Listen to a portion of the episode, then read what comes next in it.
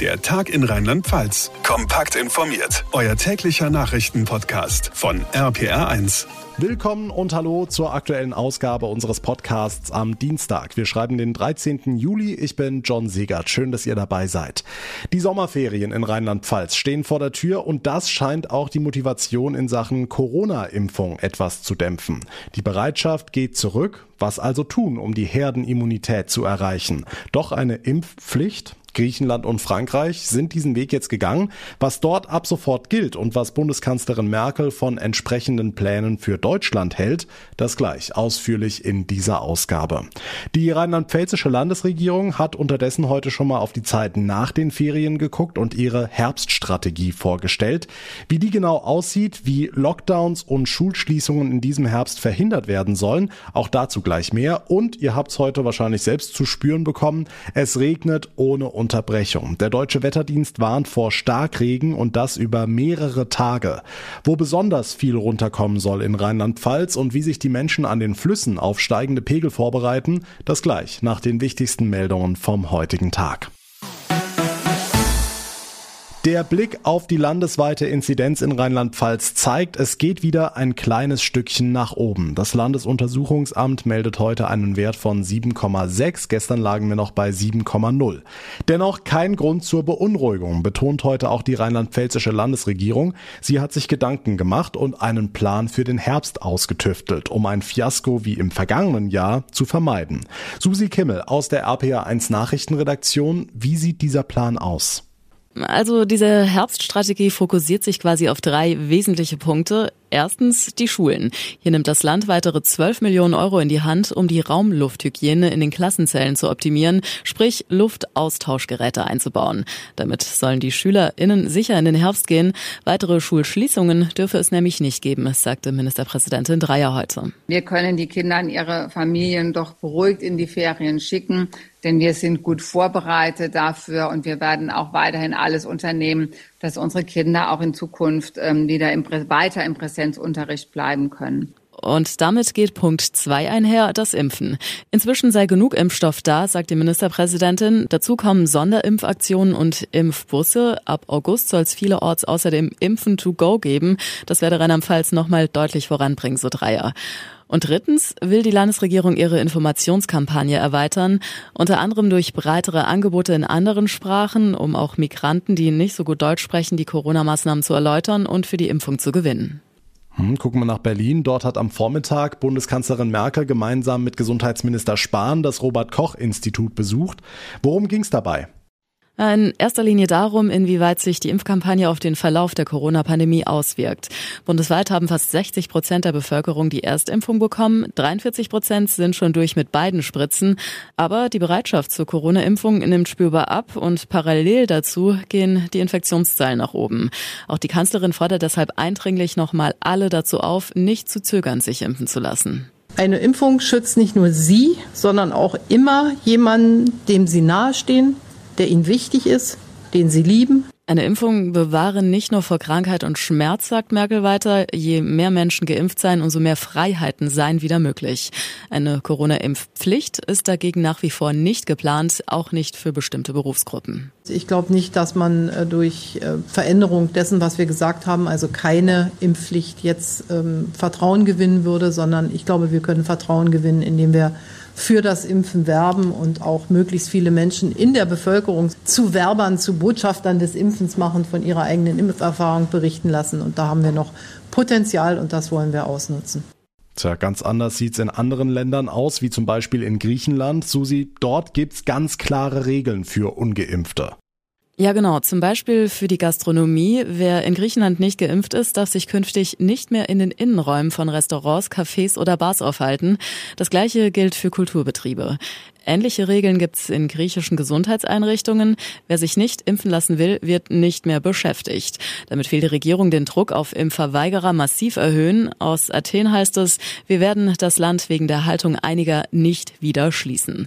Und auch in Frankreich wurde eine teilweise Impfpflicht eingeführt. Die gilt bislang allerdings nur für die Beschäftigten im Gesundheitswesen. Der ausführliche Überblick mit Susi Kimmel. Vielen Dank. Und damit zu weiteren wichtigen Meldungen vom Tag in der Übersicht mit Marius Frauner. Schönen Feierabend. Die Vorsitzende des Deutschen Ethikrats Büchs hält eine Impfpflicht im Gesundheitswesen für nicht notwendig. Hier in Deutschland gäbe es nicht die gleichen Voraussetzungen wie in Frankreich, sagte Büchs im Zweiten. Erstens gibt es für die meisten dieser vulnerablen Gruppen, die man da schützen müsste, andere Möglichkeiten, sie zu schützen. Und das Zweite ist, wir haben viel bessere Impfraten bei den unterschiedlichen Berufsgruppen als beispielsweise in Frankreich. Also beim Gesundheitspersonal oder bei den Lehrerinnen und Lehrern haben wir wirklich super Impfraten und deswegen glaube ich, brauchen wir das gar nicht.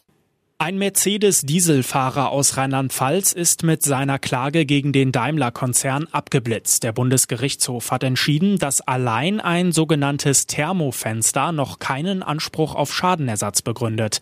RPR1-Reporter Olaf Holzbach.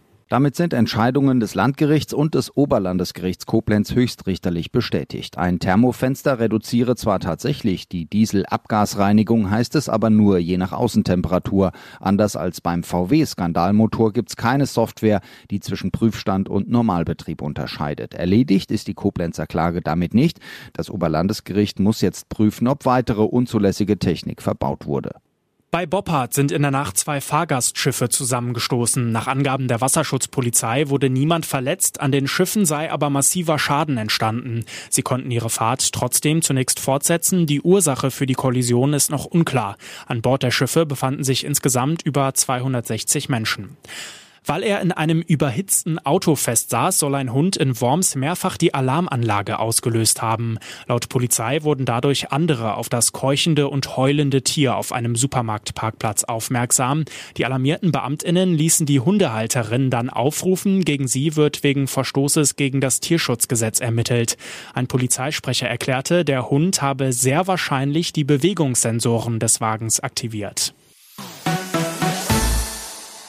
Es ist eine Nachricht, die heutzutage in Corona-Zeiten für überraschte Blicke sorgt. Das Backfischfest in Worms, das mit rund 700.000 Besuchern nach eigenen Angaben größte Volks- und Weinfest am Rhein, findet statt. Und zwar fast normal.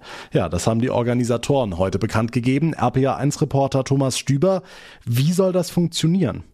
Ja, mit mehr Abstand und einem entsprechenden großen Hygienekonzept. Von der Stadt Worms, Angelika Zezig, zuständig für öffentliche Sicherheit und Ordnung. Wir planen momentan einen Platz sozusagen, der eingezäunt ist, einen geregelten Zugang hat und wir planen im Innenbereich die ganzen Wirtschaftsgärten alles offen zu gestalten, sodass man wirklich sehr gut durchgehen kann. Glücklich über die Entscheidung ist auch die Kultfigur des Backfischfestes, der Bäuermeister von der Fischerwelt, Markus Trapp. Wir machen unser Backgeschäft so aufgestellt wie die ganze Jahre. Wir werden unter freiem Himmel feiern. Der liebe Gott ist ja ein halber Wormser, daher haben wir auch schönes Wetter und können schön draußen feiern. Bleibt natürlich auch die Frage, ob die WormserInnen sich an die Regeln halten bei einem gewissen Pegel. Aber Markus Trapp ist optimistisch, dass alles gut läuft. Ja, auf jeden Fall. Also natürlich jeder mit einem gewissen Gedanke, wie geht's weiter, kann es weitergehen, aber es sieht ja alles wirklich bestens aus. Die Zahlen gehen runter, die Leute, die Wormser sind bereit und die möchten auch wieder feiern. Und auch der Wormser Oberbürgermeister Adolf Kessel ist guter Dinge. Die Menschen wollen das annehmen, die Menschen wollen raus, die Menschen wollen gemeinsam Kontakt haben, sie wollen feiern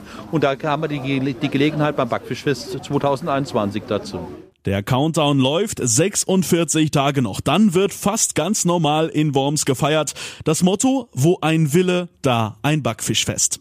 Die Infos von Thomas Stüber. Puh, also das da draußen hat aktuell ja nur recht wenig mit Sommer zu tun. Der deutsche Wetterdienst hat heute mehrfach Unwetterwarnungen ausgegeben für Rheinland-Pfalz. Es soll richtig viel Regen runterkommen. RPA1 Wetterexperte Dominik Jung. Wie viel wird's genau und wie lange wird das Ganze dauern? Ja, die brisante Wetterlage dauert erstmal an. Wir haben das Tief Bernd und dieses Tief Bernd, das dreht sich immer wieder über Rheinland-Pfalz und das heißt, es gibt hier und da wirklich heftigen Dauerregen und diese Starkregen-Wetterlage dauert mindestens bis zum Donnerstagabend an. Aber es wird nicht überall gleich stark regnen, beispielsweise in Rheinhessen. Da kann es auch mal längere Zeit trocken bleiben, aber drumherum, da kommt immer wieder Regennachschub und auch die kurzen Regenpausen, die äh, darf man nicht falsch interpretieren, weil das Tief dreht sich und da gibt's eben auch mal ein paar Regenlöcher, aber danach geht's direkt wieder weiter, zum Teil auch mit Blitz und Donner und da kommen tatsächlich bis Donnerstagabend 100 bis 150 Liter Regen pro Quadratmeter vom Himmel im Stau der Eifel, vielleicht sogar bis zu 200 Liter Regen pro Quadratmeter. Wow, klingt nach einer ganzen Menge. Kannst du das für uns einordnen? Das ist bei manchen Regionen sogar das Dreifache einer Monatsmenge und das wird wahrscheinlich zu richtigen Sturzfluten führen. Vor allen Dingen kleine Bäche, kleine Rinnsale, die werden plötzlich richtig heftig groß werden. Da muss man also genau auf die Pegel achten, auf kleine Bäche, auf kleine Flüsse und sollte das Ganze immer gut im Blick behalten Richtung Mosel, Richtung Nahe und die ganzen Zuflüsse aber auch am Rhein, damit man vielleicht im Fall der Fälle rechtzeitig auch seinen Keller leergeräumt hat. Die Aussichten von Dominik Jung. Und er hat es angesprochen, die Menschen an den Flüssen rüsten sich für dieses Unwetter, zum Beispiel im Kreis Bonn, im Rhein-Sieg-Kreis und in der Eifel. RPA1-Reporter Mike Fuhrmann. Es wird ungemütlich bis extrem. Die Stadt Main hat die Menschen informiert und rät, sich auf Überflutungen vorzubereiten. Stadtsprecherin Jasmin Alter. Deswegen haben wir gestern schon mit den Verantwortlichen zusammengesessen und die Lage besprochen, haben eine erste Pressemitteilung rausgegeben und auch über die äh, Online-Medien informiert. Heute werden auch nochmal Einwürfe bei allen Bürgerinnen und Bürgern gemacht, die direkt nah an der Nette wohnen. Anlieger der Nette könnten als erstes von Überflutungen betroffen sein. Sie können sich seit dem Nachmittag mit Sandsäcken eindecken. Wir stellen Sandsäcke und Sand zur Selbstbefüllung zur Verfügung und zwar auf dem Viehmarktplatz hier bei uns in Main, sodass die Bürgerinnen und Bürger sich da einfach selbst mit versorgen können. Und natürlich macht es auch Sinn, dass jeder einfach, ich sag mal, selber in den, in den Keller schaut, wenn da was Wichtiges drin ist, den vielleicht räumt, in die höheren Etagen, ähm, Autos nicht in der Nähe der Nette parkt und ähnliches. Die angekündigten Wassermassen im Norden von Rheinland-Pfalz lösen keine Panik aus, aber viele sind beunruhigt. Natürlich, ne, der Wasserspiegel steigt generell. Definitiv ein Thema, ja, sollte man sich drum Gedanken machen. Aufpassen und mal prophylaktisch mal die Dinge hochzustellen. Der Garten ist schon übersättigt mit Regenwasser, alles fault. Es ist so, wie es ist. Hoffen wir mal, dass es nicht allzu heftig wird.